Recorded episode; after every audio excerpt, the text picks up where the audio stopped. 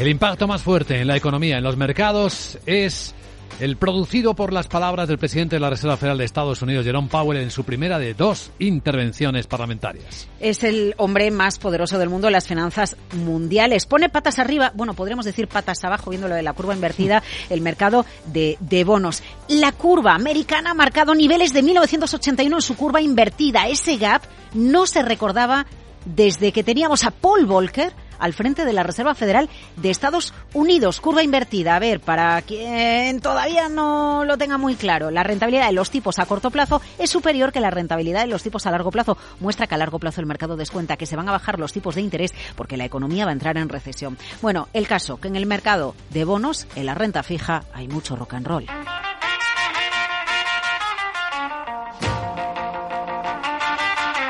Bono americano a dos años, Luis Vicente, 5%, algo que no pasaba desde 2007. Bono americano a 10 años, en la zona del 4%. Powell empezó a subir tipos hace justo un, año con el objetivo de derribar una inflación que estaba en máximos de 40 años. Sigue subiendo tipos y va a seguir sus declaraciones este martes que el nivel de tipos de interés será más alto de lo esperado.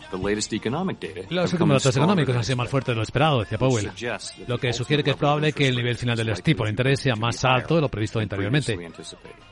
Si la totalidad de los datos indicaran que se justifica un endurecimiento más rápido, estaríamos preparados para acelerar el ritmo de subida de los tipos. ¿Qué es lo que ha cambiado? Bueno, pues hasta ahora decíamos, en verano la economía va a estar muy tocada y empezará a pensarse en cuándo se van a bajar los tipos de interés. Y ahora el escenario desaparece. De momento solo se mira al alza, por eso sube la renta fija en el corto plazo. Y ojo, en España, por ejemplo, el Euribor 3,9% y ya dice el Banco de España que la carga financiera de las familias en dificultades se acerca al 15%. Barrunta tormenta y un año complejo para empresas y familias endeudadas.